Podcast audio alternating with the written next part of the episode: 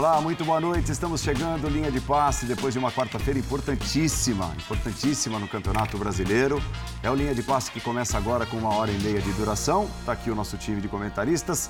Vamos ao intervalo e já voltamos para a nossa conversa. Que noite, senhoras e senhores, que noite, que noite. Três para o Flamengo, zero para o Palmeiras, no jogo mais aguardado desse meio de semana, pelo menos até aqui, né? Um jogo que colocou frente a frente dois times que ainda pensam na conquista do título, do título brasileiro em 2023, e deu Flamengo, e como deu, né? Que vitória, 3 a 0 para cima de um time que parecia bastante confiante, bastante focado e apresentando talvez o melhor futebol entre aqueles que se propõem a lutar pelo título. Hoje não deu para o Palmeiras e deu muito para o Flamengo 3 a 0 Pedro Ivo, bem-vindo. Tudo bem, Paulo? Abraço a você, Calça, Jean, Birner, fã de esporte com a gente. Eu talvez possa ser traído aqui pela memória, mas em termos de 90 minutos, uma partida segura e sólida, das melhores, se não a melhor apresentação do Flamengo no ano. Porque quando a gente para para pensar trabalho do Vitor, trabalho do Sampaoli, a gente tem recorte, a gente tem momentos, 45, 60 minutos, sabe, situações de jogo em que o Flamengo apresentou um futebol que a gente espera que apresente durante toda a partida. E hoje eu vi o Flamengo soube equilibrar as ações quando o Palmeiras parecia ser melhor ali no início do jogo, um Flamengo soube confundir a marcação, desencaixar totalmente o que o Abel pensava para ser muito superior e fazer 2 a 0 no primeiro tempo. Se aproveitar, é claro, da expulsão do Gustavo Gomes, que acho que a gente vai falar bastante aqui. E com uma jogada característica de ter roubada de pulgar, Arrascaeta, passa no Mateuzinho, volta, Ayrton Lucas, Gerson, Pedro se apresentando, faz um 3 a 0 e domina, não sofre, não sofre contra o Palmeiras que envia evolução. Não é um uhum. Palmeiras abatido, fora do campeonato, mais frágil talvez o melhor momento do time do Abel depois daquela eliminação para o Boca na Libertadores, que foi um baque ali. Então esse Palmeiras Flamengo, com dúvidas do que seria esse início do trabalho do Tite, tinha fôlego para chegar, a gente comentava que sempre que o Flamengo era chamado a se apresentar ao campeonato, parecia que ele dava uma rateada, ele faz uma partida muito sólida. Isso acho que é um bom, uma boa notícia para o torcedor como um todo e boas notícias como o Pedro, mais um jogo sem levar gols, uma partida primorosa do Pulgar, um Gerson voltando muito bem ali e troca, inverte com o Pulgar, confunde a zaga. São muitas boas notícias no momento, muitas boas notícias no momento que começa a mostrar quem é que vai ter garrafa vazia para vender. Então o torcedor tem que sair muito feliz no Maracanã no jogo de hoje. Esse lance aí a gente vai debater bastante. Vitor Birner, bem-vindo. Tudo bem, Paulo? Tudo bem. Boa noite a você, ao Pedro, Calçade, Jean, os fãs e as fãs do esporte. É, não acho o resultado uma surpresa, não havia surpresas possíveis de resultados nessa partida, porque, lembrando uma coisa que o Jean disse no outro programa, na última edição do Linha, que temos seis candidatos com mais ou menos chances, chances maiores ou menores, e aí entraram em campo duas equipes.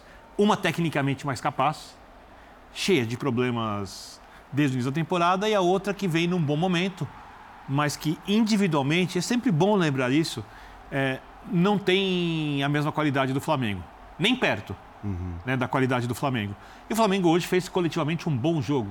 Fez. Jogo bem encaixado, com os atacantes pelo lado fazendo recomposição, o Arrascaeta voltando ali para fazer ajudar um pouquinho o meio de campo, o Gerson mais bem posicionado, um time que vai ficando cada vez mais com a cara do Tite. Não terminará o ano no nível que o Tite espera, né, o que ele imagina que o time pode atingir ou poderá atingir no outro ano, mas pode terminar uma equipe mais competitiva. Aí se aproveita todos os espaços. O Palmeiras deixou, venceu o jogo, né? Facilita um pouco a difícil missão do Botafogo ser campeão. O Botafogo continua sendo o único time que depende de si, vale lembrar disso, para ser campeão. Mas agora o jogo de, contra o Grêmio ficou ainda mais apimentado, vou dizer assim, né? Porque se o Grêmio uhum. ganhar, ele empata em pontos com o Botafogo, com um jogo a menos. Deixa o Flamengo a três pontos, né? Ele, Grêmio e Flamengo ficam Sim. a três pontos. Não dá para descartar o Palmeiras da disputa pelo título. Não dá para descartar o Bragantino, apesar da tabela muito difícil. O Atlético corre por fora com menos chances, né? Para mim, mas de qualquer jeito também não dá para descartar. Então o campeonato continua aberto, ele continua imprevisível e para aqueles que estavam empolgados, achando que agora o Botafogo não ganha mais, não sei o quê, bastou uma rodada para as teorias é, imutáveis de alguns serem destouradas, implodidas com muita facilidade para o jogo da equipe tecnicamente superior à melhor equipe individualmente do campeonato. É, o, o Botafogo para o Botafogo, o Botafogo vai entrar na conversa daqui a pouco uhum. ou vai entrar constantemente, né? é, quando a gente for analisar justamente a disputa pelo título. É, os, os, melhores resultados possíveis nessa noite aconteceram para o claro, Botafogo, né? Claro. É, a derrota do Bragantino e a derrota do Palmeiras, que é, na matemática, o time mais perto dele né, fora o Bragantino, ou começou a noite sendo o time mais perto dele. Agora o Flamengo Não quer dizer que a aproximação do Flamengo seja uma boa, mas é, é isso, os pontos... isso, olhando assim, é, é, rodada a rodada, recorte a recorte, a noite de hoje é, foi, foi boa para o Botafogo. Pois é, boa noite, Paulo, boa noite, companheiros. E acho que hoje o Botafogo precisa olhar para isso, né? Quer dizer, o fato dele não ter sido superado por nenhum adversário é, hoje é, um, é, uma grande notícia para o Botafogo, porque, enfim, a gente sabe a situação que o Botafogo vivia, a pressão e tudo mais. Mas é óbvio, né? E como lembrou o Birner, na segunda-feira, depois de Vasco e Botafogo, eu falei que, na minha opinião, eram seis candidatos a título. E citei justamente o Flamengo, porque eu falei, o Flamengo que está todo mundo meio que descartando porque está na sexta colocação, se ele vence o Palmeiras no Maracanã, que era evidentemente um resultado muito possível, ele se iguala ao Palmeiras em pontos perdidos. E foi o que aconteceu. Acho até que o jogo de hoje, de alguma maneira, traz mais do que os três pontos e, e esse empate com o Palmeiras nos pontos perdidos porque foi uma atuação muito boa, foi uma atuação convincente.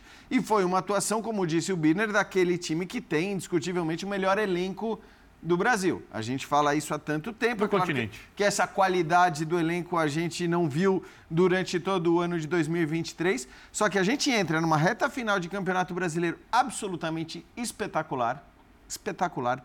Porque o, o a possibilidade do Grêmio vencer amanhã. Se o Grêmio vence amanhã, ele vai para 59 pontos, os mesmos do Botafogo, os mesmos do Palmeiras, os mesmos potencialmente do Flamengo, que tem um jogo a menos e que se vence o Bragantino também vai a 59. O próprio Bragantino né, tem um jogo a menos e está com 58. Então é uma loucura esse campeonato. O empate amanhã é ruim para o Grêmio e para o Botafogo. O jogo vai ser Assim, é, é alguém ser, tem que ganhar o jogo. O jogo tende a ser muito bom. Eu acho que tá, tá todo mundo olhando para o que aconteceu hoje, né? Os candidatos ao título que olham para o que aconteceu hoje se animam demais, se empolgam demais com os jogos de amanhã. Até mesmo o Botafogo. Agora, repito, o Flamengo ele, ele se empolga além dos três pontos, por, por, por é. causas além dos três pontos, pela quantidade de bons jogadores que tem, e aí não dá para comparar com absolutamente ninguém, pelo bom jogo que fez hoje e pelo fato de fazer das suas próximas seis partidas, quatro em casa e duas fora. Ninguém, de todos os candidatos ao título, mesmo os que ainda jogam amanhã, ninguém tem quatro jogos para fazer em casa. Só o Flamengo tem quatro jogos para fazer em casa. Pulsa. Atlético tem três jogos para fazer em casa, Grêmio três, Bragantino três, Palmeiras três, Botafogo três. O Flamengo faz quatro jogos em casa. Então, é, assim, é um campeonato que, que pega fogo e querer ficar fazendo previsão aqui sobre favorito ou não favorito, eu acho que nesse momento é. não dá mais. Não, não. dá nem para dizer quem está jogando o melhor futebol dos é, candidatos. É, né? exatamente. é um exercício de adivinhação. Esse é o ponto, né? porque até hoje era o Palmeiras, uhum. né? pelas rodadas mais uhum. recentes. Paulo Calçade, bem-vindo. Olá, Andrade, companheiros, para você que nos assiste. É, o futebol brasileiro não é para amadores, mas como está cheio deles, a gente tem um campeonato sensacional. No final, a gente não sabe quem vai cair, dois sim, mas duas vagas ainda abertas e um monte de gente disputando o título. É, faltando cinco, seis ou sete rodadas, depende do time. Mas, o, o mais legal aí é que no finalzinho do campeonato a gente viu um Flamengo que tem um piloto. O, Flamengo, o avião do Flamengo, o, ano todo, ele viajou sem piloto. Né? Perfeito. Né? Assim, os passageiros estavam os passageiros estavam no comando. Os passageiros são os jogadores. Aí apareceu um piloto ali e eu, a gente poderia estar dizendo aqui agora, uma, uma vitória do Palmeiras seria anormal? Não. Ah, também é o trabalho de 1.100 dias de Abel Ferreira no Palmeiras contra 30 dias de Tite no Flamengo. E a história é totalmente inversa.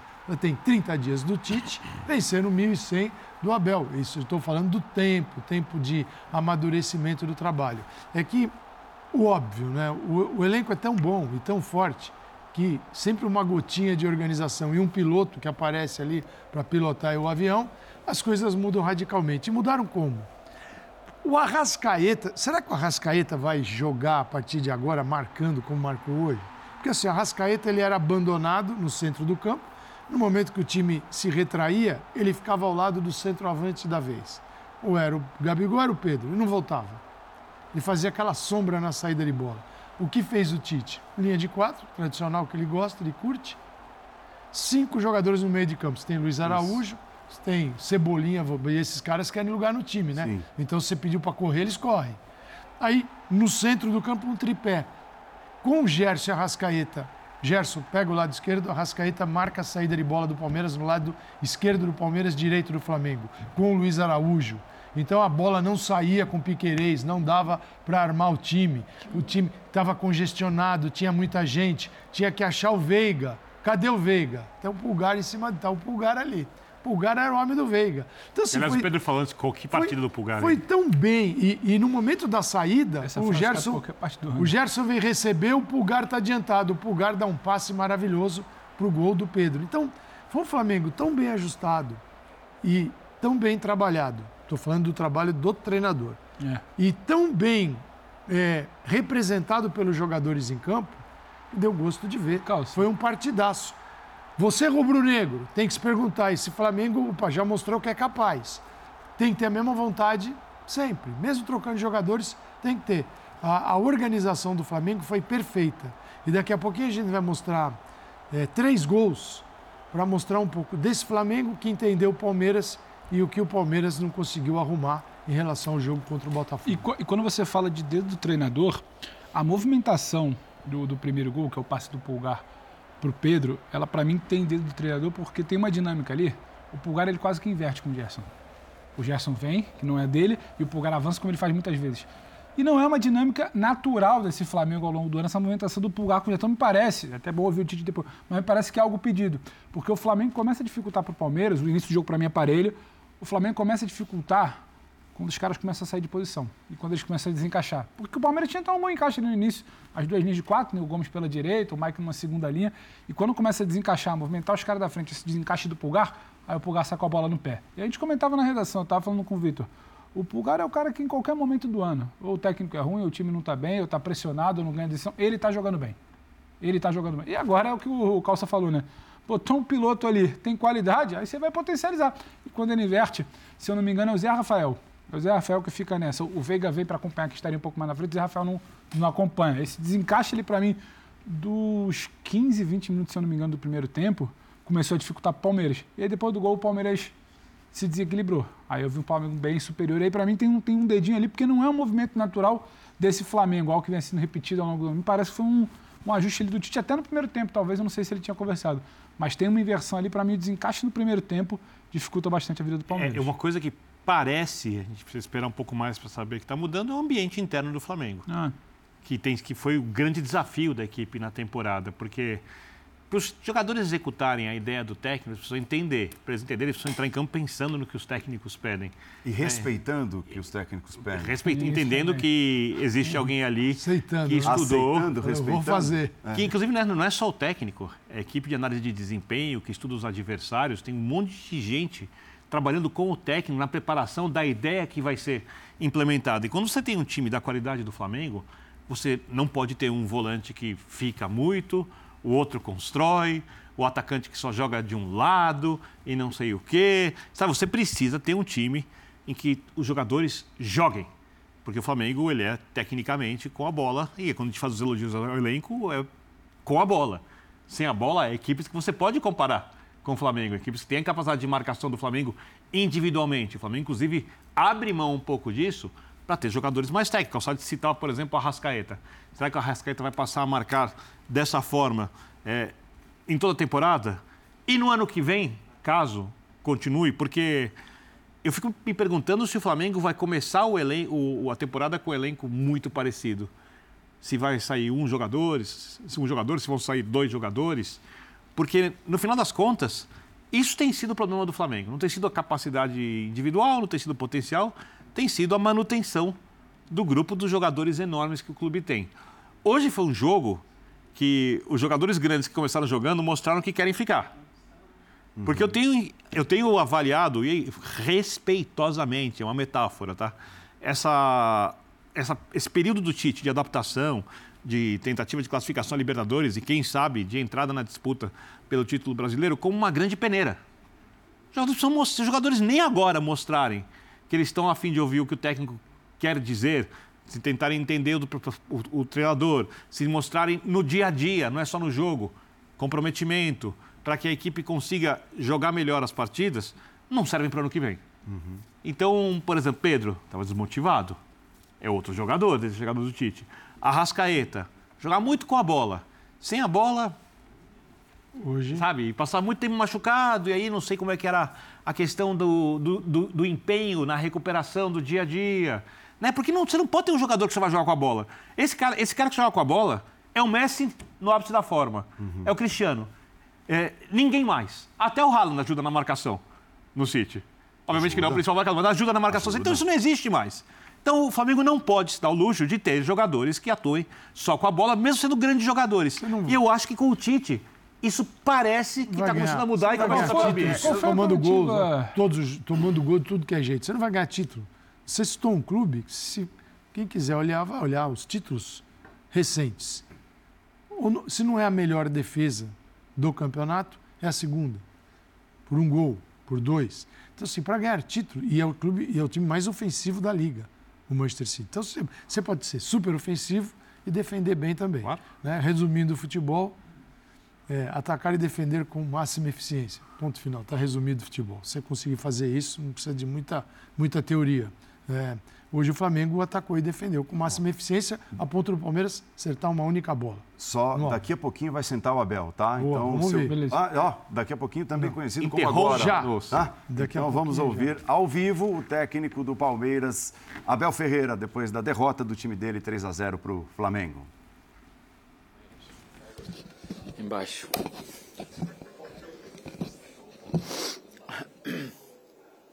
Vai ficar assim.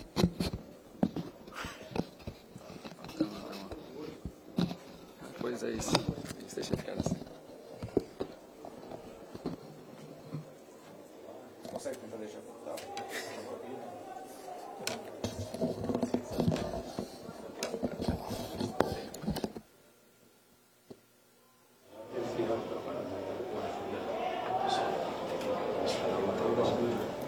Deixa ficar assim, vocês conseguem. Isso mesmo, boa. Parabéns. Isso mesmo.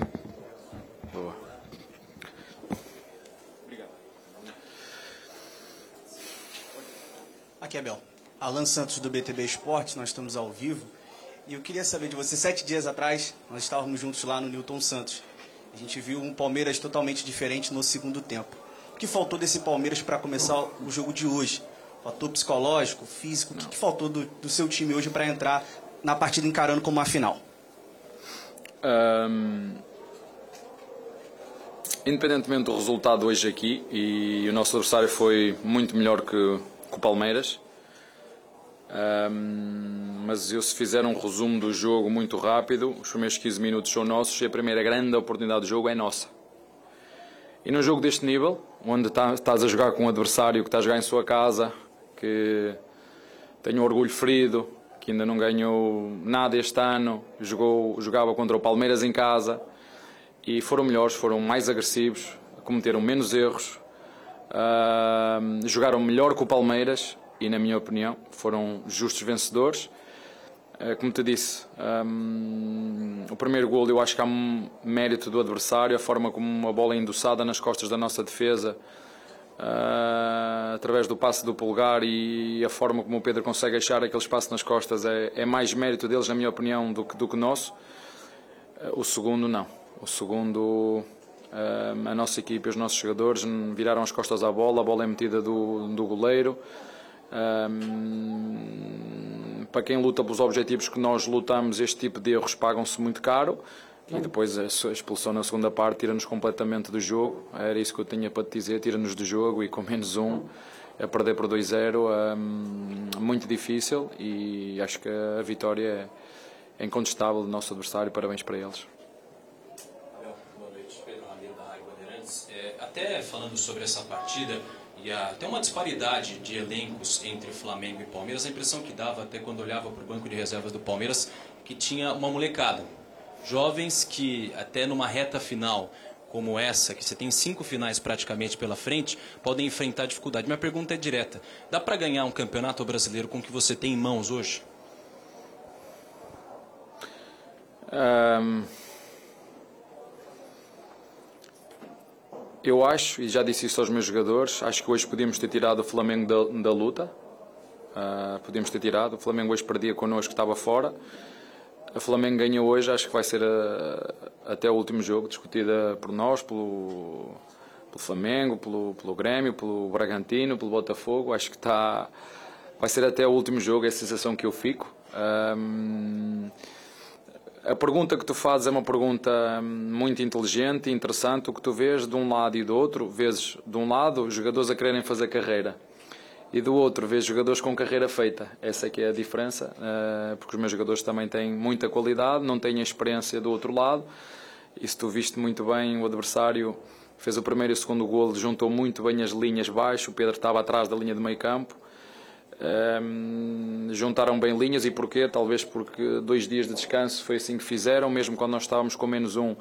Sempre que nós tivemos bola, o Flamengo juntou sempre muito bem atrás da linha de meio campo e depois, quando a teve, com, com a experiência dos jogadores que tem, acabou por fazer um, posse. Acho que nem, nem quiseram arriscar muito para ir à procura do, do quarto golo. Acho que a partir de nada altura Uh, começaram a fazer posse pela posse, uh, à espera que o tempo passasse e o jogo acabasse, porque daqui a dois dias ou três temos jogo outra vez. E acho que o treinador adversário e os jogadores adversários jogaram também com isso. Ou seja, 3-0, o adversário com menos um, vamos ficar com bola uh, e vamos pensar já no próximo jogo e não gastar muita energia aqui. Nós, ao contrário, com menos um, ter que correr mais. Ah, como te disse, acho que cometemos dois erros que nos tiraram do jogo, quer a expulsão, quer uh, o segundo golo e o nosso adversário fez um, um belíssimo jogo e, e foram hoje foram muito melhores que o, que o Palmeiras. O resto, é como te disse, uh, a qualidade para mim ela existe nos dois lados. A única diferença é que uns já andaram, já andaram, tem essa, vocês chamam aqui casca, já ganharam, sabem o que é ganhar, sabem o que é experiência para ganhar e outros fazem o melhor que podem e querem fazer carreira. Essa é a diferença. Boa noite, Abel. Guilherme Gonçalves, Litoral News. Muito se fala que o Campeonato Brasileiro é o mais competitivo do mundo. Não sei a opinião do senhor sobre isso. Mas talvez desde que o senhor chegou seja o campeonato aonde há mais briga até a reta final, mais times brigando até o final pelo título. Quero saber como avalia toda essa competição, talvez cinco, seis times brigando por isso até a reta final, e como o Palmeiras se posiciona dentro dessa competição. Olha, bela pergunta. Uh, se é verdade que eu sou exigente em relação a, a organização do Brasileirão, né? porque é que se adiaram três dias, porque é que se adiaram um campeonato três dias, né? porquê? Porque um, um clube se recusou a... Há coisas que têm que mudar mesmo, há coisas que têm que mudar.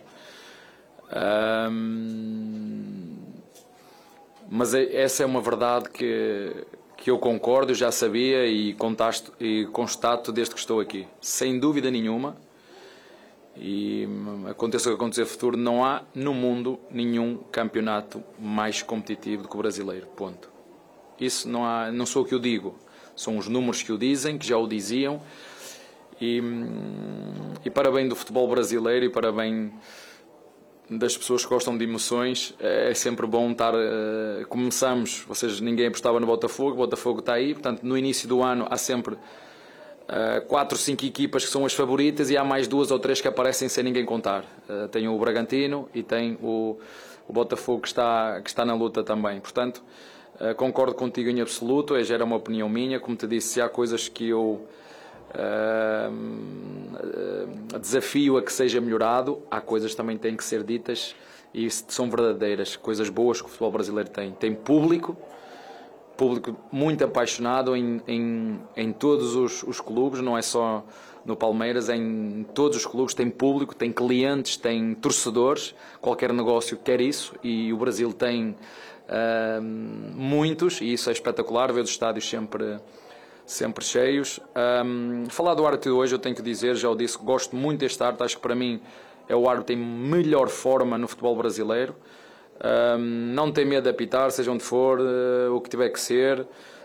Um, acho que quem manda tem que olhar para os mais novos, para aqueles que têm coragem e de sair daquele circuito que, que existe e, e dar, um, fazer esta arbitragem que ele fez, na minha opinião, é uma excelente arbitragem e valorizar isso. Uh, campeonato mega competitivo, se estás-me a dizer nos últimos 10 anos, era isso que estavas a dizer que foi o que mais, o mais competitivo até agora, menos 4, 5, desde que eu cheguei. Mas já cheguei há muito tempo.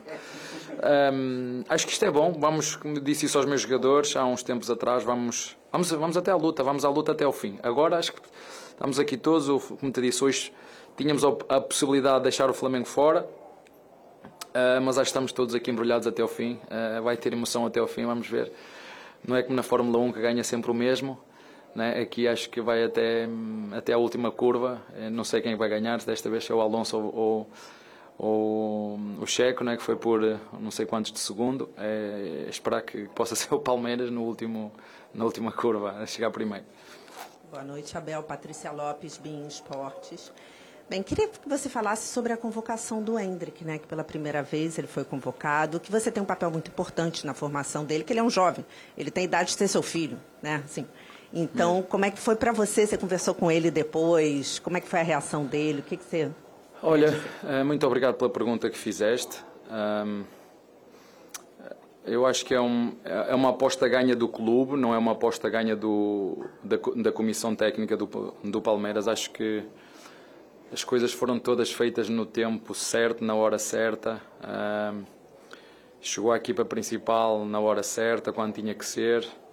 Uh, começou a jogar, uh, ajudou-nos muito o ano passado, ajudou-nos muito este ano. Teve um período menos bom no início, onde foi criticado, como todos nós somos, quando as coisas não correm bem. Uh, falámos com ele, porque ele, ele, ele, para além de ser um, um grande jogador, é um, é um moleque, mas com, com uma mente muito adulta. É um moleque que respeita muito os adversários, com uma mentalidade ótima. Fico muito feliz por ele dar este exemplo, de vê-lo a falar em inglês e em espanhol para num, num país onde a, a, educação e a formação é tão, é tão necessária, ter um, um, jogador que pode ser realmente um exemplo para os mais novos, ele tem essa possibilidade. É, gosto de o ver a estudar, gosto de o ver aplicado, a querer aprender. Isso é um bom exemplo também para, para, para os outros. Um, e nós fizemos o que tínhamos que fazer na hora certa, falámos com ele, não só eu, como a estrutura do, do clube. Um, e a prova disso é que subiu quando tinha que subir. O Palmeiras fez uma grande venda com ele. Saiu quando tinha que sair, entrou quando tinha que entrar, foi chamado à seleção nacional quando tinha que ser, não foi eu que o empurrei, foi o Diniz que achou que ele devia ser convocado. Portanto, acho que hum, é um moleque abençoado uh, por Deus, porque tem capacidades físicas um, inatas e, e é um moleque muito bem educado e tenho a certeza absoluta que pode ser uma referência não só para o futebol, mas para aquilo que são os valores que, que um jogador de futebol deve passar à sociedade brasileira. Boa noite, Abel. Gabriel de Verso Esporte. Abel, Cabeça fria, coração quente, eu acho que você conhece bem essa frase, né? É, eu acho que o Palmeiras. Eu não conheço, mas não uso muito. não uso, não. o Palmeiras, conheço. nos últimos anos, mostrou ser um time que sabe lidar muito bem com as situações de adversidade. Né? Graças ao trabalho que você chegou, implementou. É, vocês ganharam dois títulos esse ano, perderam jogadores importantes. E mesmo com a derrota de hoje, o que, que o torcedor palmeirense pode esperar, tendo em vista que vocês nunca estão derrotados, né? Vocês sempre sabem dar a volta por cima. É, o que, que o torcedor pode esperar nessa reta final? E por fim, se você puder compartilhar com a gente, no final do jogo eu vi você argumentando bastante ali com o quarto árbitro também. Alguma coisa estava te incomodando? Se você puder compartilhar também, tá bom? Obrigado, hein? Posso falar, sim. Do árbitro eu falo. Um, olha, eu vou dizer que é que mais me orgulha nesta equipa nestes, nestes três anos. Eu não sei quantos títulos nós vamos ganhar. O que eu sei é que esta equipa briga em todos os estilos até ao fim. Isso é que me deixa a mim mais orgulhoso enquanto treinador. É que nós brigamos sempre. Nós estamos sempre na, na luta. Já ganhamos dois títulos este ano, estamos na, fomos até onde conseguimos na, na Libertadores, saímos um golpe muito forte porque tínhamos e jogámos o suficiente na segunda parte para, para, para poder fazer mais do que um golo e ainda tivemos a oportunidade de ir aos penaltis, mas de facto o nosso adversário foi mais competente do que nós nos penaltis, levámos um soco muito, muito duro sobretudo no aspecto um, emocional, naquilo que eram as nossas ambições, expectativas enquanto clube. Os nossos torcedores uh, não tinham mais ilusão ou mais expectativas do que nós próprios, porque era um, era um objetivo nosso. Uh, e continuamos aqui na briga, ao contrário de outros clubes, mas continuamos na briga pelo, por esta competição até ao fim. Não sei, não sei o que é que vai dar, mas é isso é que mais me orgulha. Eu, não, eu nunca prometi títulos desde que cheguei, prometi trabalho e competência. Um, e o que mais me orgulha é ter este Palmeiras em todas as competições, um, saber lidar com momentos de frustração, momentos de derrota, momentos de dor e, e, voltar a seguir mais forte e lutar até ao fim. E é isto que vai acontecer. O, o Flamengo ganhou hoje, ainda tem um, um jogo em atraso. Se ganhar o jogo atraso, vai igualar os nossos pontos, uh, ou talvez passar, nem, não tenho a certeza, tenho que ver. Mas sei que estão atrás e tenho um jogo atrasado. Mas esta competição vai até o fim e, como te digo, o mais me orgulha uh, nestes três anos é que o Palmeiras está, quer as pessoas queiram ou não, o Palmeiras está sempre a lutar por títulos até à última. Em relação ao quarto árbitro, eu estava a dizer uh, ah, um, no jogo contra o São Paulo, quando estava 5-0, o árbitro veio-me perguntar se, se, se, podia não dar acréscimos, porque o jogo já estava resolvido. Eu disse-lhe, acho que faz muito bem, acho que é uma uma atitude muito sensata sua. Já está resolvido o jogo, nós jogamos daqui a dois dias. Por mim, acho que ele pode, pode acabar, não precisa dar tempo de desconto. Ao contrário que foi contra o, por exemplo, contra o Boca. Foi uma vergonha o tempo de compensação que deram quando uma equipa passou o tempo todo a fazer antijogo e o Arte deu apenas 5 minutos. E hoje estava só a falar com o, o quarto Arte, a falar com o Arte principal, só, só se estiverem a ler o jogo, por isso é que eu estava a dizer, o Flamengo não quis ir atrás do quarto, não quis, não quis. O Flamengo foi, quis ficar com bola, ter bola e estar à espera que o jogo acabasse. E esse é o momento, foi, eu fiz isto assim ao Arte, vocês, acho que alguns de vocês devem ter pegado. Tinha ali sempre a câmara mais uma vez atrás de mim. Um, não sei o que é que eu tenho, se calhar tenho o nariz muito comprido. Passou aqui o senhor da Câmara sempre atrás de mim. Ah, eu fiz isto, realmente fiz isto, mas estava-lhe a dizer que há momentos que ele tem que sentir o que é que o jogo está a pedir e estava toda a gente, estava o Flamengo a pedir para acabar o jogo, porque tem jogo daqui a dois dias, estamos nós a pedir, porque o jogo já estava acabado e era isso que eu estava a, falar, a falar com os Carlinhos, será que vocês conseguem entender o que é que é preciso fazer agora? Mas tudo bem, ele é o juiz é que manda, não, não, não foi por isso que ele não deixou de fazer, na minha opinião, um bom trabalho e, e fico feliz, sinceramente, por, por vir esta. E acho que ele é da nova geração. Um, acho, sinceramente, que é um arte competente. Uh, não sei quantos anos ele tem. Uh, perdemos e perdemos bem. Ele expulsou, expulsou bem. Fez, na minha opinião, um, um grande jogo. E, e, o futebol brasileiro, e sobretudo, precisa disto. Precisa de, gente nova, gente fresca, gente com novas ideias, com inovação, gente com coragem para para, hum, para continuar a fazer evoluir e crescer hum, este grande hum, espetáculo que é, que é o futebol. É, do calminho, Abel Ferreira, para o técnico vencedor da noite, ao lado do seu filho, Tite, tá, falando ao vivo. Tá, a engrenagem ela tem que estar tá funcionando, senão isoladamente ninguém aparece. Isso é um conceito. Ah, sobre a individualidade, eu, eu só vou dar um exemplo. Teve um determinado momento que um atleta foi contratado, um atleta que eu dirigi a equipe, e ele foi contratado para jogar na Alemanha.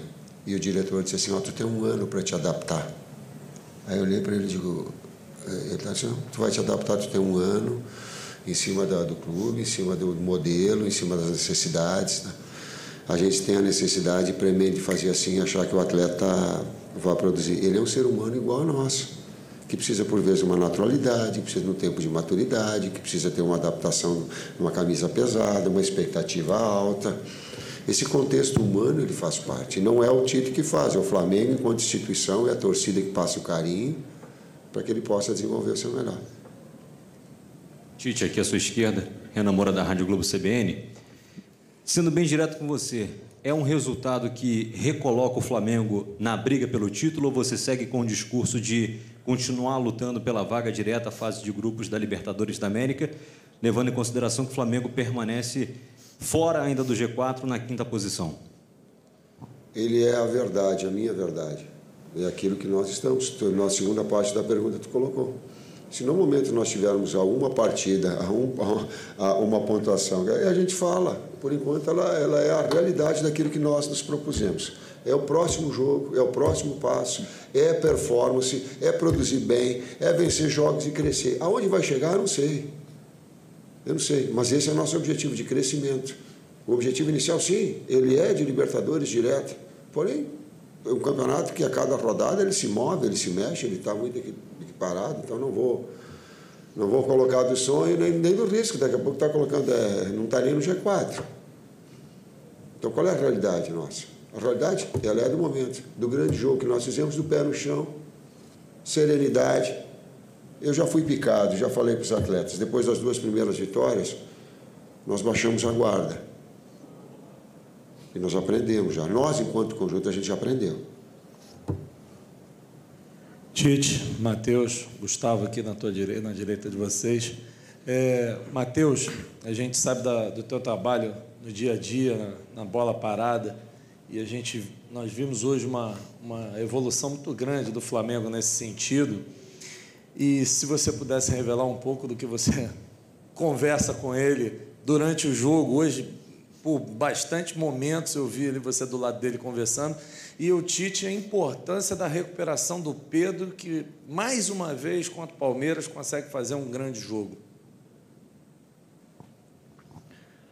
A gente vai conversando durante o jogo situações que a gente pode pensar em ajustes e como a gente pode potencializar a equipe ou tá conseguindo equilibrar quando o adversário também está numa situação um pouco melhor que a gente. Então fica eu, o Kleber também conversando com com o César, com o Lucas, com a comissão inteira lá em cima e a gente fica trocando ideia para a gente conseguir elaborar esses ajustes. E quanto à bola parada, é, o, é muito bom a gente conseguir chegar no clube e os atletas serem receptivos a uma ideia nossa. Então, quando a gente consegue implementar uma ideia, os atletas acreditam e todos juntos vamos fazendo isso para melhorar no dia a dia, a gente tem essa evolução.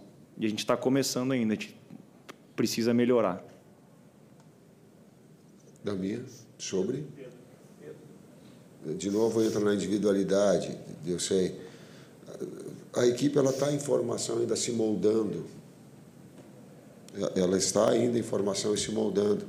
É, não é que eu quero, hoje ela, ela, tem dois atletas de velocidade de lado que potencializam um 9 e um articulador com um segundo meio-campista box to box e um primeiro posicional ela, ela, ela te traz esse componente, às vezes com, com um lateral mais atacando última linha ou mais um, um, um, construtor.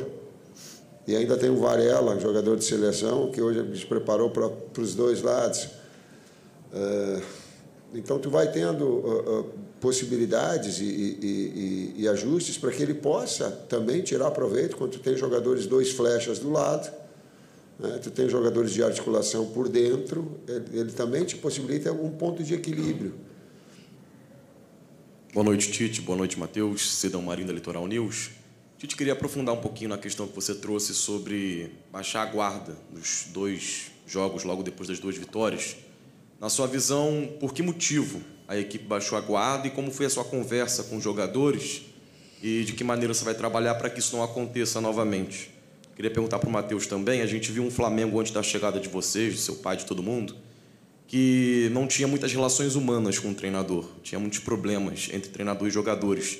E a gente percebe que você, o Kleber, o César, seu pai, todo mundo tem uma relação muito próxima com os jogadores, fazem questão de ter essa relação humana. De que maneira isso está importando e está fazendo a diferença no trabalho do Flamengo para buscar essas vitórias na final da temporada? Obrigado. Uh, a gente já conversou e a quantificação de carga, eu, eu, volto a dizer, a gente mudou três metodologias durante o ano. Tu imagina, uh, eu não, não, gostaria, mas tu mudar três diretores teus ou a tua equipe de trabalho três vezes, o quanto isso, isso, isso dificulta a coordenação. Às vezes um gosta de volume, outros gostam de intensidade, outros baixam. É, um daqui a pouco faz a bola parada como uma marcação individual, outro posicional, é, outro mista. Sabe, isso tudo entra na cabeça do atleta é muito difícil. A gente procurou ter essas datas FIFA para que desse um tempo de, de, de, de organização maior, de buscar inclusive informações, não para a gente implantar alguma coisa, não, para a gente aproveitar tudo que de bom o Flamengo tinha e agregar alguns detalhes que pudessem potencializar sem ferir as características. Isso é desafiador, isso é muito difícil. E quanto à questão da gestão humanizada, da mesma maneira que, que trocam metodologias de, de treinamento, nós somos uma comissão que se importa com as pessoas também, com o ser humano, como está o atleta, e procurar potencializar o ser humano também. Porque senão a gente fica só pensando no desempenho dentro de campo sem pensar no dia a dia, não é só o jogo aqui. É o treinamento que eles fazem, a gente valorizar quando eles estão bem. A gente tem hoje uma equipe que, que troca, trocam atletas, mas a, a qualidade vem se mantendo muito alta. Por quê? Porque eles acreditam, porque eles, eles entregam nos treinamentos e a gente vai dando os feedbacks para eles, coisas positivas do que pode corrigir, tanto quando com atitude quanto técnico tático as situações. Mas das nossas características, e por favor, não comparativamente, ela é, eu não tenho conhecimento, é só uma, uma forma que a gente acredita. Tite, aqui à sua direita, Thiago Lima do GE. É, boa noite, parabéns pela vitória. É, eu queria perguntar um pouquinho da parte tática. Hoje o Gerson voltou a ser aquele segundo homem do meio de campo, né? Uma função que ele jogava daquele Flamengo de 2019, ele jogava muito nessa função. É, quando você chegou, ele jogava mais à frente, um pouco mais avançado. E voltou a jogar nos últimos jogos, até a torcida vinha criticando, mas eu achei que hoje ele foi muito bem ali na função. Queria saber se ele te entregou o que você esperava dele para essa função e se você concorda que foi a melhor atuação no conjunto geral do Flamengo desde que você chegou. Na segunda parte, ela linear, eh, sim, foi a melhor atuação. Foi a mais consistente, uh, contra o adversário de muita qualidade, com links já estabelecidos, com uma relação com seu técnico vitoriosa muito forte, muito difícil, muito difícil, com um grande trabalho do Abel. Uh, então gera um, um, grau de dificuldade maior. A outra parte da pergunta? Gerson, Gerson. Do Gerson. De novo a individualidade, mas é, tem atleta, eu, eu gosto de dizer assim, ó, eu, não, eu, não, eu não gosto do termo tirar da zona de conforto. Ninguém gosta de sair de uma zona de conforto. Por quê? Porque conforto é confiança. Então, eu estou numa zona de confiança. Eles estão. Serem desafiados a alguma situação, isso eu vejo como evolução. O Gerson, nessa segunda função, pelo lado esquerdo, ele fica mais. É, ele fica mais. Eu estou olhando para o César Sampaio, onde é que está? Que ele é, ele é especialista. Ele fica mais natural ali né? Fabinho também, ele fica mais, é, é, é, ele fica mais, ele, ele domina mais o setor pelo lado esquerdo. Né? Então, quando tu tens essa possibilidade de trabalhar ele e trazer essa recomposição na parte ofensiva e na recomposição pelo lado esquerdo, ele, ele flui mais. Da outra vez ele foi de um lado trocado. Então, então vai produzindo. Mas é, o conjunto da obra, aquele que eu disse, ajustou, é, mas a, a parceria ela é importante, o setor ele é importante. Assim como o setor direito, hoje o Arrascaeta fez o melhor jogo dele. Então, esse processo de evolução, nós saímos pelo lado direito toda hora e ele aparecia nas costas do, do, do, Zé Rafael, porque o Zé tinha que sair na marcação, ele fazia um terceiro homem, saía, saía no primeiro tempo, o Mateuzinho livre toda hora para fazer a jogada de organização, porque a gente tinha um externo aberto nesse aspecto tático.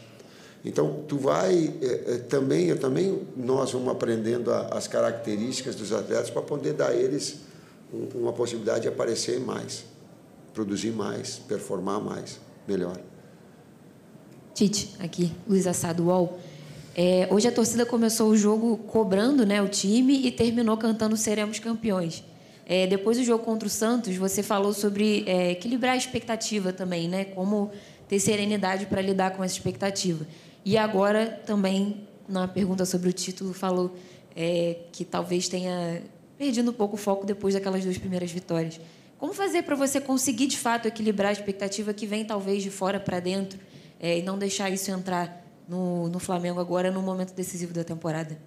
Primeiro, foi surpreendente a tua pergunta, porque eh, ela me remete ao quanto eu estava focado, porque eu não vi nada. Sério, eu fiquei tão voltado para o jogo, naquilo que eu pudesse trabalhar, e esse é um nível de concentração muito alto que tu abstrai tudo que vem de fora. Eu, eu falo para os atletas também. Por quê? Porque compreender o torcedor, claro.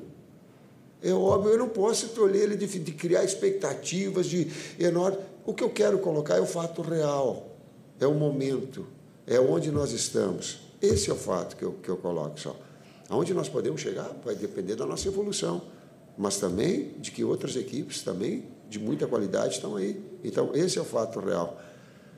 E eu acho que eu estava concentrado. Muitas vezes eu acredito também que a equipe vai, vai ditar o tom da torcida um pouco.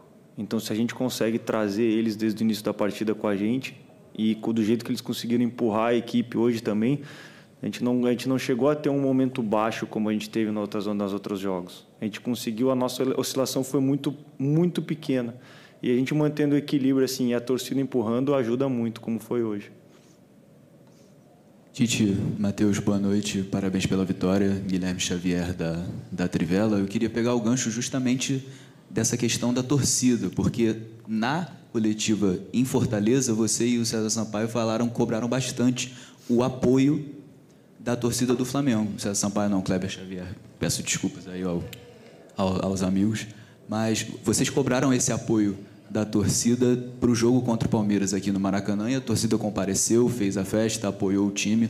O quão importante é esse resgate da sinergia com a torcida, ainda mais depois de um ano de 2023 tão complicado? E o quão importante é isso para uma reta final em que o Flamengo vai jogar quatro dos seus seis jogos no Maracanã? Eu não cobrei, eu pedi.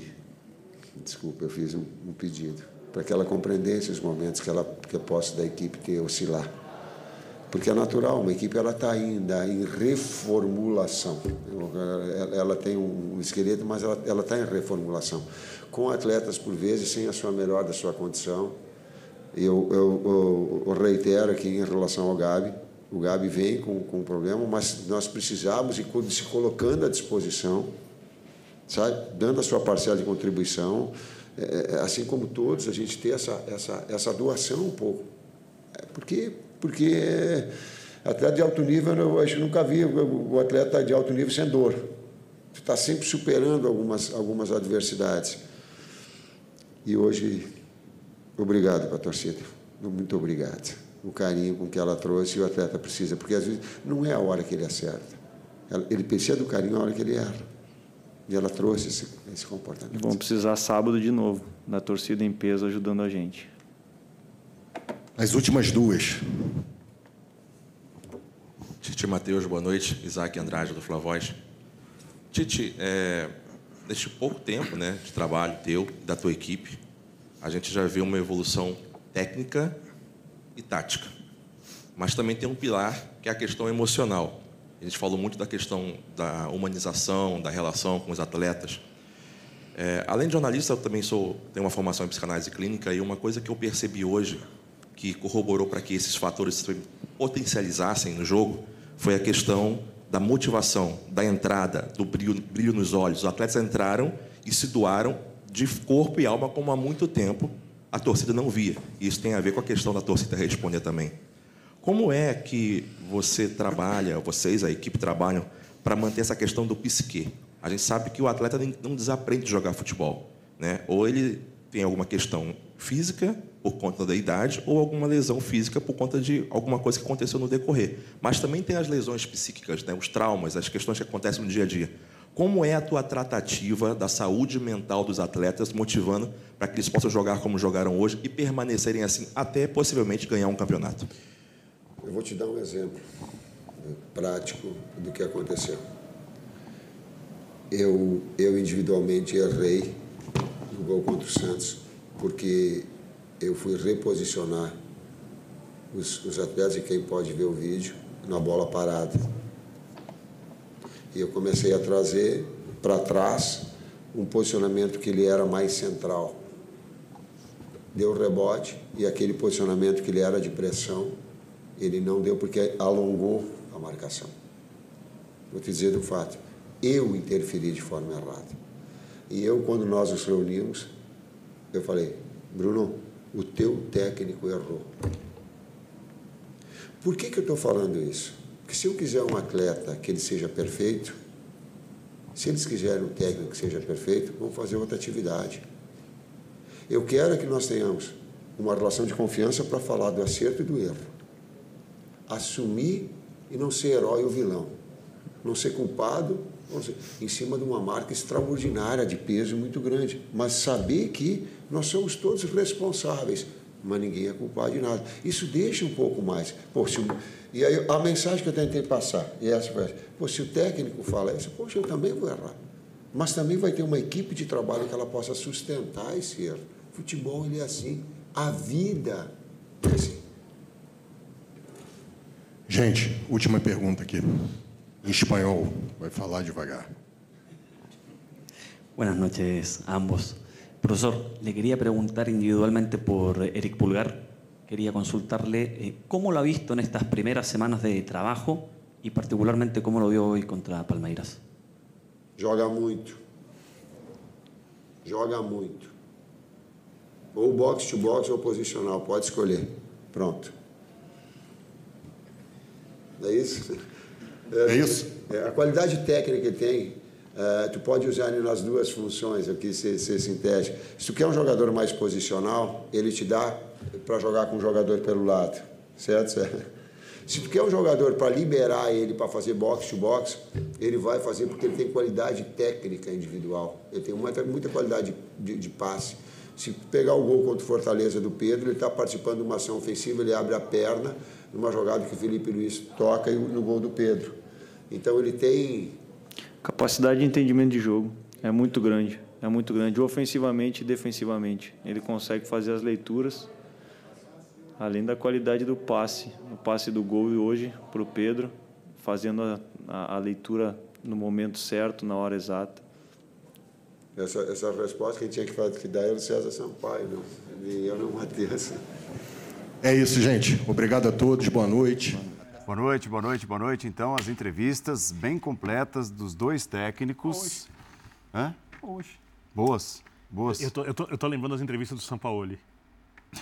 É assim, porque é, é- é inevitável que eu compare para entender o que acontece em campo. Que tipo de comparação você faz? Da... Das declarações do Tite do para as do técnico Sampaoli. para baixo, falando para dentro, falando, é, falando algumas críticas aos jogadores, falando um pouco sobre o que ele pretendia, mas as coisas mudando de jogo para jogo do treinador que chega numa entrevista e fala assim: eu errei no jogo contra o Santos ao reposicionar a defesa na jogada de bola parada, pedi para vir para trás, falsou o rebote, o Joaquim faz o gol naquele momento. Acontece o gol do Santos e ele fala: se eu quiser jogadores perfeitos, eu também preciso ser perfeito. E aí, ele se coloca no mesmo time dos jogadores. Ele só fala sobre o ambiente. Chega e cumprimenta, a maneira como trata cada pessoa no ambiente de trabalho, está lidando com jogadores vencedores e alguns querem vencer também. A maneira como dá oportunidades a quem está pedindo passagem, o jogo de hoje foi uma amostra disso. É, a possibilidade de colocar grandes jogadores no banco quando é necessário. Até a de falar assim, olha, eu errei também. Ou seja, tá todo mundo no mesmo barco. Entendeu? De Além das ideias, da questão tática, de saber gerenciar, da avaliação dos jogadores, tá todo mundo no mesmo barco. Quando tá todo mundo no mesmo barco, você consegue formar um time. Uhum. E se o Flamengo forma um time, E você acha, você está entendendo que essa unidade está acontecendo ou está encaminhada com o Tite? Eu, eu tinha essa impressão, falei aqui, e é muita impressão à distância, vendo Uhum. o jogo. Falei disso no meu comentário de abertura do Linha. Depois da entrevista, eu tenho muito mais convicção de que está acontecendo. Se ela vai se transformar naquilo que o Tite quer, se, em que nível isso vai chegar, depende do dia a dia. É. Aqui não, não tenho controle sobre isso. Eu só tenho certeza de uma coisa, isso é certeza. O Flamengo tem, no seu comando, um cara que sabe liderar elencos dentro e fora de campo. E, e de pesos diferentes, né? É assim, uma- E um cara é- enorme. É, o tipo de cara que não se assusta com o peso de qualquer elenco. né? E não perdeu a vontade de ganhar, mesmo Eu sendo acho um cara que muito é- vencedor. Eu acho que é um sinal. Eu acho que eu continuo achando que é precoce de falar que agora foi, agora motivou, agora vai, é um jogo. Acho que é um sinal. O Flamengo teve duas partidas também com o Tite em que ele cede. Mas ele falou que o time baixou a guarda, né? Sim, mas é o que eu tô falando. O que acontece para mim hoje de novo é o Flamengo é chamado, é chamado ao título, é chamado à briga, é chamado a uma sequência e hoje ele responde. Porque não foi um jogo qualquer, um jogo com o Palmeiras no Maracanã, o Palmeiras veio de uma evolução. Hoje ele responde. Em outros momentos da temporada, esse chamado acontecia e sempre tinha um porém. Sempre tinha um problema, sempre tinha uma falta de motivação, sempre tinha um, um fato novo que não era exatamente positivo pro clube. Aí o que eu vejo hoje é a gente começa a ver, isso tudo que você pontuou, eu concordo, mas é, ainda é um início. Quero ver mais, Ah, sim. quero ver É repetição. uma construção. É, é a tal da construção. O que eu acho, que foi Jean que eu não falei, foi o Jean que falou, se eu não me engano. O que tem hoje é que, ou Calçado, não, não me recordo, o que tem hoje é que é mais do que os três pontos. É mais do que a vitória em si. É o que foi visto em campo. É o Tite que chega falando que jogador com ele vai precisar entender que joga sem a bola. Você tem o Luiz Araújo e o Cebolinha, que não estariam numa formação principal, fazendo isso muito bem. É um gesto que começa ali, sinaliza que talvez não seja a posição ideal, mas está invertendo o tempo inteiro, está dificultando para o adversário. É o Pedro, ele fala que ele recupera, já diz um monte de coisa. É um sistema defensivo que não necessariamente vai lá em cima, mas tira ali. Tem uma hora que o Flamengo é quase um 4-5-1 e vai tirando aquele espaço ali de, de entrelinhas, de busca onde o Palmeiras pode jogar. Então, vai muito além. E, no chamado, que o campeonato passou, parece que 30, 30 e tantos jogadores chamando, muita gente ninguém se apresentava. Agora tem gente se apresentando. Se apresentou o Palmeiras, até hoje a gente da bola rolar. Se apresenta agora o, Palme o Flamengo. É a frase clássica do professor Calçade. Mas é, Flamengo, é no processo. futebol brasileiro, para muitos times, todo mês de janeiro, o Flamengo está entrando em fevereiro, professor Calçade. Então, mas assim, a única coisa, para mim, é óbvio que o Flamengo é muito candidato ao título. Eu falei isso na segunda-feira, inclusive, que ele era muito candidato ao título antes desse jogo, porque achava que esse jogo era determinante para entrar na briga. O Flamengo, porém, para mim, é muito candidato ao título, primeiro, pela qualidade do elenco que ele tem. É óbvio que ele tem um bom treinador, mas assim, eu tenho pavor dessa coisa é, de, de dois jogos a gente é, criar no, na, no técnico a razão de todas as mudanças, da empolgação, da melhora tática. Isso aconteceu com o Sampaoli, isso aconteceu com o Renato Gaúcho, com, com o Rogério Ceni, com todo mundo. A gente, depois de dois ou três jogos bons, falava: ah, não, com esse técnico agora a coisa vai. Então, eu acho que assim, o Flamengo é muito candidato ao título. Repito, porque tem jogadores de uma qualidade absurda, porque tem evidentemente um bom técnico, ainda que eu não atribua tudo que vai acontecer ou que aconteceu, seja de bom ou de ruim a qualidade desse técnico, porque faz quatro dos seus seis jogos dentro de casa, é o único time a jogar quatro partidas em casa. É, um dos jogos fora é contra o América, já rebaixado em Uberlândia. Então, assim, é também uma tabela muito positiva. Mas joga com mais torcida que o América em Uberlândia. Todo mundo. Ah, sim. Todo mundo, é, exceção ao Palmeiras, que não tem mais confrontos diretos, todos os times na briga, se a gente considerar seis é, candidatos ao título, é claro que a situação do Atlético é mais complicada, mas se a gente considerar seis candidatos ao título, todo mundo tem dois confrontos diretos, o Flamengo é o único que faz esses dois confrontos no seu estádio. Então, eu acho que assim, o torcedor do Flamengo tem muito motivo para acreditar na possibilidade de conquista desse título. Eu acho que esse contexto vai fazer com que o Maracanã esteja absolutamente lotado, que o clima seja outro. Então, existem muitos motivos para que o Flamengo acredite na possibilidade do título brasileiro. Isso, para mim, não se discute. Eu só não gosto dessa coisa de, assim, a, a, a, colocar o técnico que acabou de chegar num pedestal. Porque se o Flamengo fosse mal, se o Flamengo não conseguisse é, jogar bem um jogo, como aliás aconteceu... Mas de eu acho alguma... que ninguém está fazendo isso. Não, eu, né? eu, eu acho assim, a gente está falando que ah, a mudança completa do, do Flamengo de postura tem a ver com a chegada do Tite. Falamos isso quando o São Paulo chegou, nos primeiros jogos. Eu entendo Falamos- que tem. Falamos isso quando o Renato Gaúcho chegou nos primeiros jogos. Eu acho o, o Tite um técnico excepcional, muito bom de verdade, mas assim, assim como eu não colocaria toda uma responsabilidade negativa do Flamengo nas costas do técnico se ele chegasse agora, eu também não vou Mas dizer eu- que mas tudo que acontece coisas no diferentes. Flamengo é, é- São coisas é- diferentes. é relacionado o ao Tite hoje conseguiu fazer o Arrascaeta e o Gerson. O Gerson de segundo volante. O Arrascaeta marcar no meio de campo, pelo lado direito, marcar e jogar. Uhum. Conseguiu. É, o Cebolinha atuou como poucas vezes nós vimos? Sim. Luiz Araújo está mais à vontade do que o São Paulo, que pediu para contratar? Sim. Pulgar fez um partidaço? Sim. A gente não falou tudo isso Agora- do, do São Paulo Agora, em relação ao isso, Gerson, isso. ao Só- Pulgar. Só que é o ao- seguinte, é aí que está a diferença. É continuar mantendo isso. É isso, exato. É, exato. é. se ele vai conseguir ou não, não sei. Os caras podem falar, podem ter dado uma amostra para eles mesmos de que eles são capazes de fazer esse jogo. Se o Flamengo vai jogar assim todos os jogos, nós não sabemos. É, qual é a diferença do Palmeiras? Palmeiras que perdeu hoje. Palmeiras é um time que, mesmo com as trocas, joga com alguns parâmetros iguais em todos os jogos. Intensidade, vontade. O que, que falou o Abel? Que o que mais deixa ele feliz é que os jogadores dele entregam tudo e deixam tudo no campo. Poderá o Tite, daqui um mês, dois, três, quatro, cinco, Repetir seis, isso. falar isso? Meus jogadores deixam tudo em campo? Se ele falar, se ele disser isso, é porque ele conseguiu mudar o Flamengo. Se essa foi uma amostra grátis, essa amostra, nós não somos capazes. Mas nem sempre estamos afim. Esse é o Flamengo. Esse é o Flamengo real. Somos capazes, mas nem sempre estamos afim. Hoje foi o dia bom. Agora, se ele vai continuar, a gente não sabe. Se ele vai fazer isso até dezembro e ser campeão brasileiro e depois dar uma relaxada no ano que vem, também não sabemos. esse é o maior trabalho que tem que se fazer no Flamengo, minha visão. É encontrar jogadores dispostos a fazer isso. A manter. Agora, você tem um time que perdeu tudo no ano. Tudo, tudo, tudo. E a maneira tudo. como perdeu. Perdeu tudo de várias maneiras possíveis. É né? É, perdeu assim, foi um fiasco. Alguns contratos estão terminando, outros que estão em vigência poderão ser rompidos e, olha, não dá mais ficar com você. E o final do ano abriu uma porta. É possível. Ah, então você tem uma, uma, uni, uma reunião ali de circunstâncias que você pode encontrar um Flamengo campeão até o final. Mas esse é o grande desafio dele. É o desafio. Agora, É a construção do, É. do, do, do ambiente do elenco para mas perene. jogar não sem a bola e seis, com a bola. Mas não em seis jogos. Ah, óbvio. Senão vira a Copa do Mundo.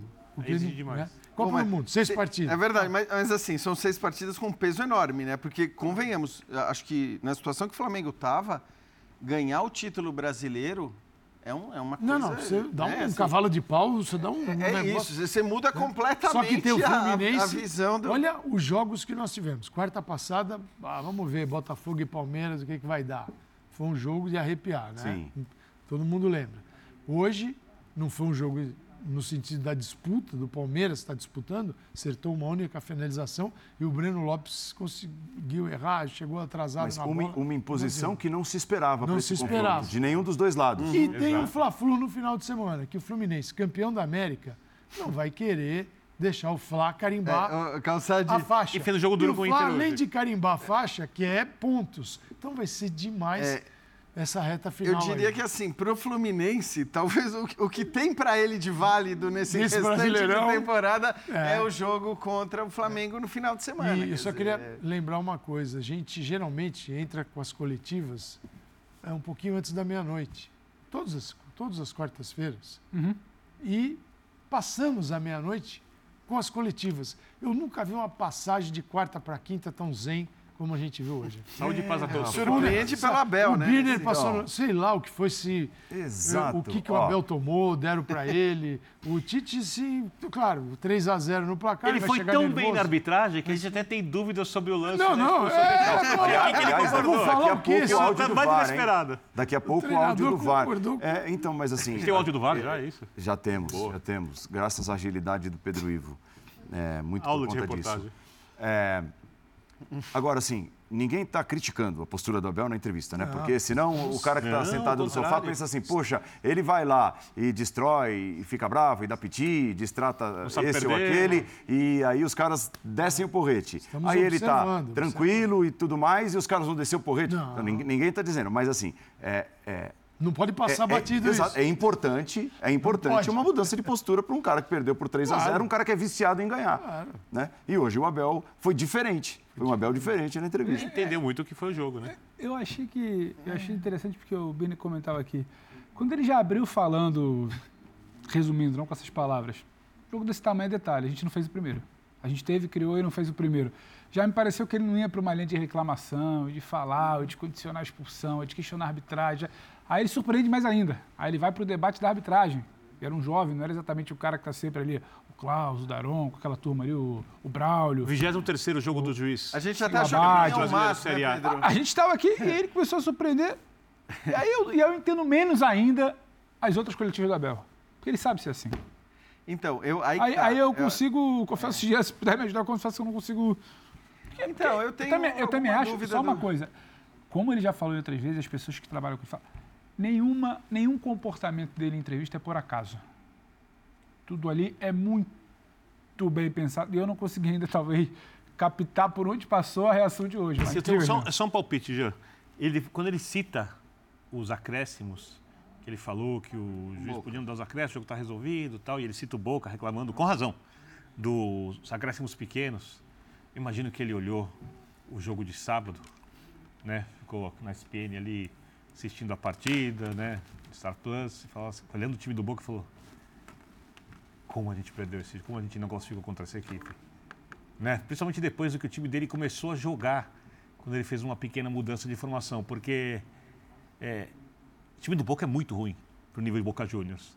O time do Boca, no futebol brasileiro, provavelmente, no campeonato de pontos corridos, certamente é, parte de- é- é- é da, é da parte de baixo da tabela. Não sei se para ficar em 15º, 14º, 16º, etc. E o Palmeiras é um time de chegada, é um time vencedor. Então, eu imagino, ele falou que, que, que sentiram demais a eliminação da semifinal. Eu acho que o baque foi tão grande, foi tão grande que acho que a adrenalina, não sei, posso estar falando uma bobagem, ficou ali. Mas ficou ali. E aí ele entrou para competir, entendeu que foi o jogo e deu uma assim, entrevista. O Palmeiras tem cinco vitórias seguidas realista. no Campeonato Brasileiro. Então, assim, eu até acho que essa lógica se aplica aos jogos seguintes ali, derrota para o Santos, aqueles jogos logo na sequência da eliminação da Libertadores mas não se aplica para hoje, porque de fato o Palmeiras vinha de cinco vitórias seguidas no campeonato. O Paulo até falou na segunda, ah, é, é quem está jogando mais dos candidatos ao título tal. Eu até acho que não está jogando tanto assim, mas talvez seja o que está jogando mais porque, pelo fato de que a gente não tem ninguém jogando muita bola. Hoje o Flamengo fez uma grande partida. E eu acho que assim, o fato dele começar admitindo essa grande partida do Flamengo já dava um indício de que essa seria a linha da entrevista.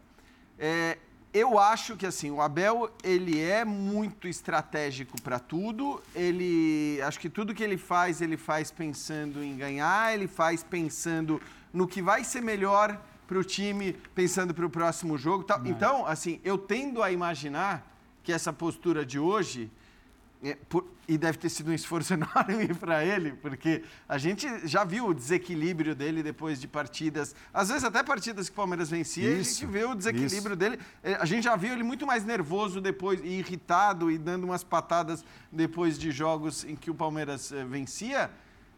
A, o, a, entrevista de hoje talvez tenha sido a mais zen de toda e ele foi a exigido, história Jean. Do Abel no Então, assim, eu acho até que ele fez algum esforço para isso mas eu não consigo é, não imaginar que não tem alguma coisa duas, de estratégia duas por coisas. trás disso. Ele fala que o campeonato está aberto. E uma coisa me chamou muito a atenção, porque eu achei a pergunta ótima. Quando perguntam se ele falando do banco do Flamengo, banco Sim, do Palmeiras. diferença de elencos. Quando se um elenco desse dá para ser campeão brasileiro. E é óbvio que ele não vai dizer que não. Aí ele diz que os jogadores dão o máximo, que esse time compete por todos os campeonatos, tem chegada, que ele tem muito orgulho disso. Mas é óbvio que ele sabe que ganhar o Campeonato Brasileiro com esse elenco seria uma façanha. Que ele até pode fazer. Porque ano passado ele também não tinha o melhor elenco e ganhou o Campeonato Brasileiro, o campeonato mais difícil. Não, não tinha o melhor elenco, outra. mas tinha um elenco melhor. Muito não, melhor e, que E outra, ano. e depois de ir até a semifinal da Libertadores, então tem a questão lá de prioridade, de cansaço maior. Depois de chegar numa fase aguda, quartas é, da Copa do Brasil, foi eliminado pelo São Paulo? Isso, isso. Quartas isso, da Copa do isso. Brasil. É, depois de ter ido até o final do Campeonato Paulista, né? Então, ser campeão, Ah, não né? entrega tudo do jeito que entregou é, em duas partidas finais, depois de perder a primeira, e no, no- no final de semana seguinte começa o Campeonato Brasileiro, nossa, faça Não, isso. eu não sei se também não tem um pouco, né, Calçade, dele perceber como a banda toca por aqui e justamente falar, cara. Eu acho que tem uma hora, cara, você tem, também tem que se render. É, quando ele diz que o Campeonato Brasileiro é o mais competitivo, ele não está elogiando para ser simpático. Ele é o mais difícil de ser disputado.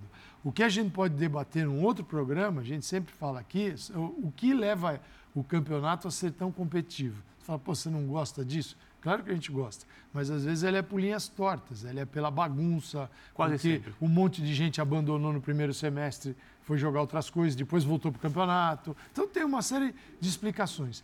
O que eu queria era juntar essa postura zen do treinador que sabe onde tem os defeitos do time dele, com o outro também que soube fazer uma leitura boa dos defeitos do Palmeiras que o Botafogo mostrou.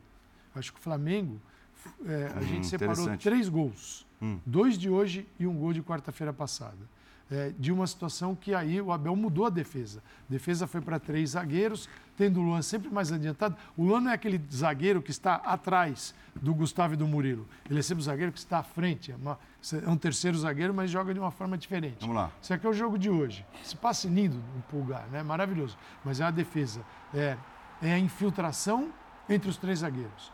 Né? Que começa com uma bola parada e o Palmeiras dá uma baita, baita vacilada, mas é, uma, é pelo centro do campo, entre os três zagueiros. Agora é pô, a bola que sai do Rossi, cai no pé do Cebolinha. Ah, o domínio gol- difícil. gol que citou, que o domínio ele. difícil, Cebolinha. A passagem do. Arrascaeta livre. A infiltração do Arrascaeta. É Ele estava jogando da direita para o centro, vem, ele se infiltra também entre os três zagueiros e faz o gol. Então, é- esse processo de acelerar e infiltração também foi visto aqui. Outra bola parada, saiu, do saiu de um lateral. Né? É, e o Palmeiras lá, correndo para trás, correndo para trás. A infiltração pelo centro, na defesa do Palmeiras. Quer dizer, o jogo mostrou, não nos todos os gols do Botafogo, mas neste gol especificamente falando, mas em outras situações que Mas não acha que isso, saíram. acha que isso é qualidade de jogador ou, posicionamento? Para mim, é o primeiro é um treinador que observa o defeito do outro e fala: "P- temos que avançar Aqui. nisso aqui também. Aqui. Eles mudaram a forma de jogar, temos que jogar, podemos nos aproveitar disso. E a outra é: o time mudou. O time do Palmeiras mudou, mas vem de cinco vitórias, vinha de cinco vitórias. Então, não é que está uma tragédia tomando gol assim. Estou falando de um detalhezinho que um treinador olha para o adversário, identifica uma oportunidade e, por Tem muito- coincidência, acontece no jogo. Ó, deixa eu apresentar então a classificação, tá? Números do campeonato, a tela que, que mostra na matemática como a coisa está andando, é reta final do linha de passe e depois a gente vai para o assunto do VAR, o áudio do VAR. O Pedro Ivo correu atrás e a gente consegue já para trazer dentro do linha de passe o áudio do VAR. é, pela expulsão do Gustavo Gomes, né? Como agiu o VAR, a decisão foi no campo e como agiu o VAR para determinar que não era necess- necessário o árbitro ir ao vídeo e prevaleceu a decisão dele ali no campo.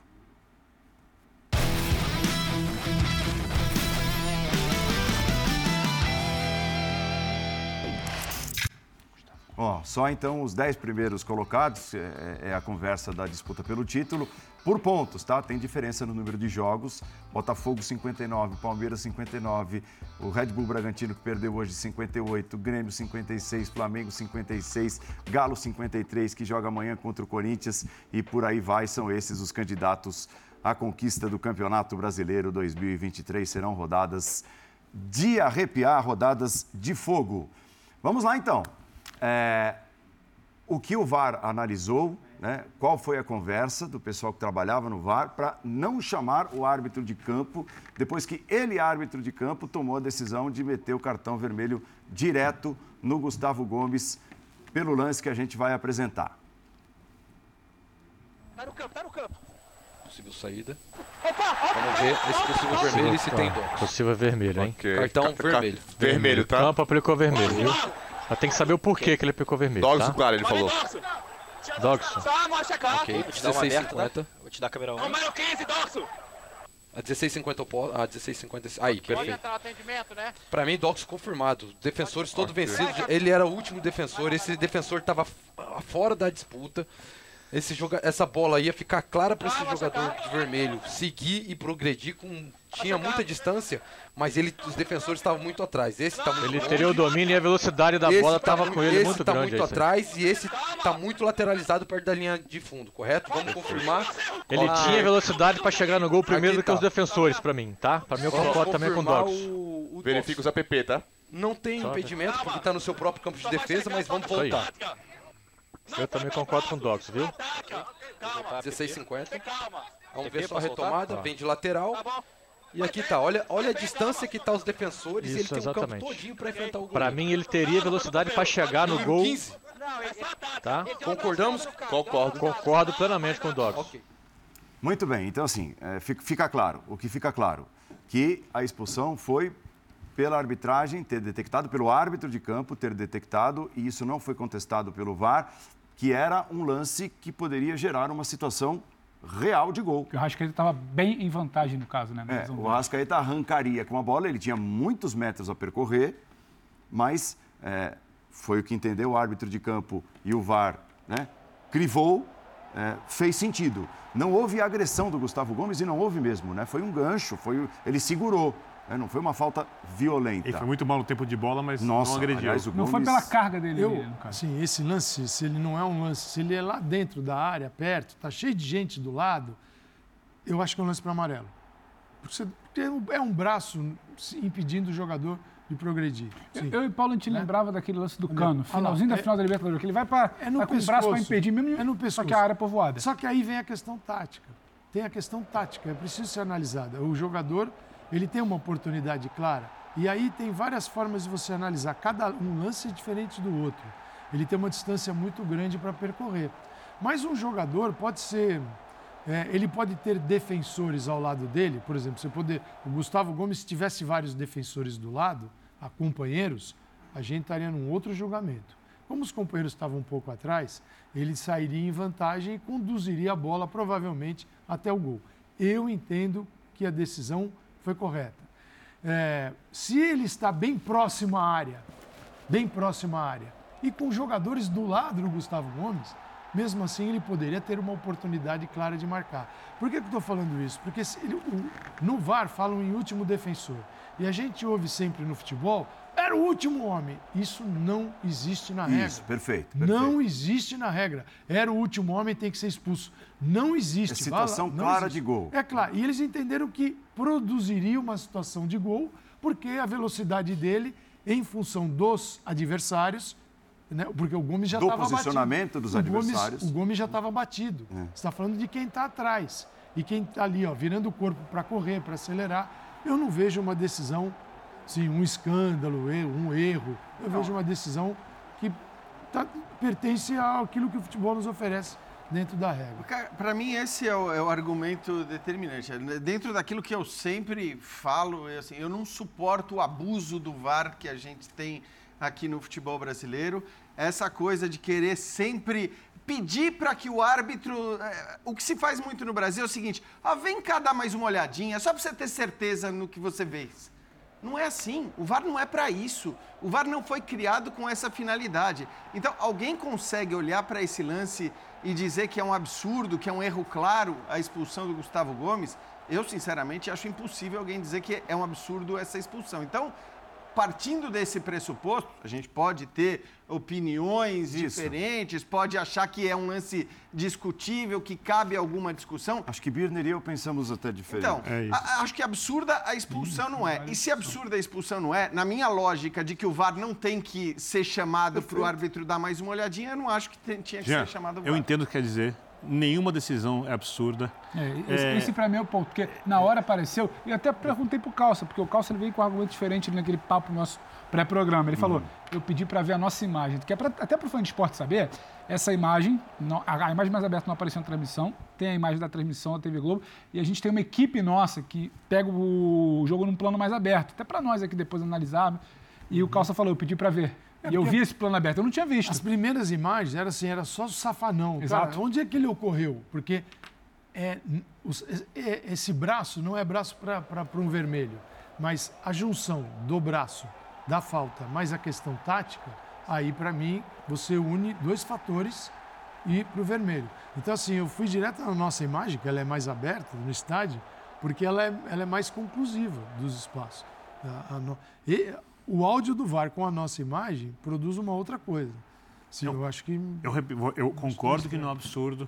Eu respeito a decisão do árbitro, eu entendo a decisão do árbitro, mas para mim um cartão vermelho numa chance clara de gol, uma chance manifesta de gol, precisa ser uma chance realmente indiscutível. também. e eu não acho. E, e não Eu acho que era óbvio que era um lance de gol. É óbvio que era um lance de gol. É, mas o cara ia ter de percorrer, o cara, Carregar- o Rascaeta, 50 metros com a Carregar, bola. carregar a bola, tá voltando o Mike aqui do lado direito, que é um jogador que tem velocidade, tá voltando outro jogador pelo lado esquerdo.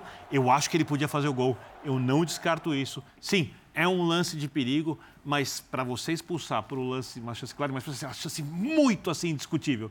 E eu acho que essa é uma chance de gol, mas eu não sei se é uma chance que ele ia chegar, por exemplo, ali na cara do goleiro para finalizar. então, só assim, claro- eu daria o É. cartão amarelo, eu não expulso por qualquer coisa, mas é a minha maneira de ver futebol. Isso, Concordo bem. contigo, Jean. Não acho um Exato. absurdo a expulsão. Então, e, e- e tanto que eu, eu entendo a posição de vocês. É, a, que- a questão é essa, assim, A- a aqui ninguém está é só- condenando é, ou absolvendo exato. totalmente. A né, minha Jean? questão é só pela não utilização do VAR nesse lance. A gente precisa de parar de pedir nem cabia o para que o VAR seja utilizado o tempo todo. Tô de Chega. acordo contigo. É, assim, a gente quer que o VAR participe do jogo o tempo todo. A gente, dependendo de muita gente, o VAR vai ter que ser usado oito vezes no primeiro tempo, oito É, vezes eu no tô- segundo tô tempo, para você ficar procurando é, detalhes. Como é cartão ou- vermelho, o VAR, o VAR tem que analisar. O VAR tem que Não, analisar. mas não chamar o juiz pra olhar. Mas não chamar o árbitro. O VAR ele analisa todo o gol, o VAR com o Jean. analisa É todo o o cartão VAR, vermelho. É que o VAR, com- o VAR, assim, o VAR achou que o cartão vermelho foi bem aplicado. Se ele acha que não, ele teria que chamar. Não, tudo bem. Se ele acha que não, assim, se ele tem a... Se, Ah, se bem que é o seguinte, né? É um lance que o árbitro está. Mas se ele acha dúbio, ele não deveria chamar. O, o árbitro está. Eu entendo você. O árbitro está vem, olhando só para esse lance, não está longe, porque o, o árbitro muito em cima da jogada também não é legal. Sim, você tem uma distância de alguns metros que te dá um melhor ângulo de visão. Então o árbitro está a dois metros nem sempre enxerga o que realmente está acontecendo. Então se a distância era muito boa, ele só olhava para isso e eu entendo, sim. É, refor- a- reapitar o jogo. Isso, exato. E o que- é uma que- interpretação cabível. Exato. E o que Como me- o seria que uma agrada- interpretação cabível a do, a do Paulo e do Birner? Então, eu também acho que se fosse o contrário, não é para entrar o VAR. Eu acho- o árbitro tomou uma decisão dentro de campo. E ele, não, e ele não cai para o campo subjetivo da carga, o que foi. O seu juiz viu ali, o juiz estava perto. Ele cai para o posicionamento, que ele tem a imagem mais ampla que o juiz não tem, que é o que o Calçado falou. Tem gente que está até próximo, mas não tinha nem começado o movimento de corrida, quando o Arrascaeta já está no tiro. Tem gente que está distante, não necessariamente o árbitro de campo vai entender qual é esse cruzamento lá na frente. Ele vira e fala, a gente abriu aqui a imagem e ninguém ia chegar perto. O Arrascaeta ia progredir em vantagem. Ele não entrou para julgar o subjetivo. Isso aí me agradou porque a gente taca muita pedra no VAR aqui. Pô, apitou demais, intervencionista, não precisava. de E acho que ali foi até rápido. Pegou, olhou, é isso, a gente acha daqui, você foi no campo, marcou, expulsou, acabou. Então isso hoje ali eu acho que funcionou bem. O resto é a interpretação que vai ter o Calçádio, o Jean, Sim, eu, eu entendo que o Arrascaeta, se, se não sofre a falta, passa pelo Gomes, chegaria uns 7, 8, 10 metros à frente dos Hum. defensores que estão atrás dele. Ele, de frente com o goleiro, é uma oportunidade. E se eu tivesse essa convicção, eu concordaria com o vermelho Mas sem é- discussão. Mas a menos que a gente tenho. faça assim, não, ele vai ter uma contusão muscular na corrida. Não, ele tem que carregar a bola, Ele- jogador rápido É. do lado. Mas ele dá um a tapa- posição de bola não é um diferente tapa que corre sem a frente. bola. Vini, dá um tapa na frente, o goleiro tá, o goleiro tá 30 metros. 30 não, ele tá ali com 50, o goleiro tá 55 metros dele. Ele dá um tapa na frente, o, o, o Everton, o Everton ia sair na entrada da área, provavelmente, Eu- tentar eu- fechar o ângulo. Eu já penso que, que tinha muita coisa a acontecer para dar certo esse gol. Muitos metros, você tá. Acho que a tua coisa é que são Esse muitos tapa metros. tinha que ser na medida, então, assim, tudo assim. é- Mas aí é o seguinte, é a quem que era a Rascaeta, né? Você fala assim, é o... Então, eu acho que se fosse o Everton Cebolinha, se- seria uma chance mais Aí a clara de tá gol do que a do Rascaeta. É, mas aí você não pode levar em consideração Não, a lógico. característica do É, jogador. lógico, Ah, a lógico, menos que fosse um atacante que estivesse com a condição Essa discussão leva-se se em conta a característica do jogador. Se é um zagueiro arrancando com a bola, você é expulso Pelo também? amor de Deus. É. Vamos ao intervalo, a gente volta daqui a pouco É. pro, pro desfecho do linha de passe. Até já. Tudo isso conta. Até porque senão antes do jogo. Domingão, domingão, a próxima edição do Linha de Passe. É ou não é? Olha lá, domingo, às 8h30 da noite, com tudo sobre mais uma rodada do Campeonato Brasileiro, mas tem jogos amanhã e a nossa cobertura continua no Sport Center e nos outros programas da casa, certo? Certo. Perfeito. Paulo Calçade, valeu. Amanhã. Jean, amanhã. Pedrão. Valeu. Vitor. Saúde e paz a todos. Ótima quinta-feira. A todos os que estão envolvidos na disputa pelo título? A todos. Todos, todos. A você, ao Jean, Ah, ao a mim também? Ao professor Ah, Calçade. vocês fizeram as pazes hoje, tá um negócio- Professor Calçade. Tão bem, Obrigado. Voltaram as boas. Outro nível. Obrigado. Não precisa ficar vermelho, professor Calçade. Tá muito, tá muito da manhã dele.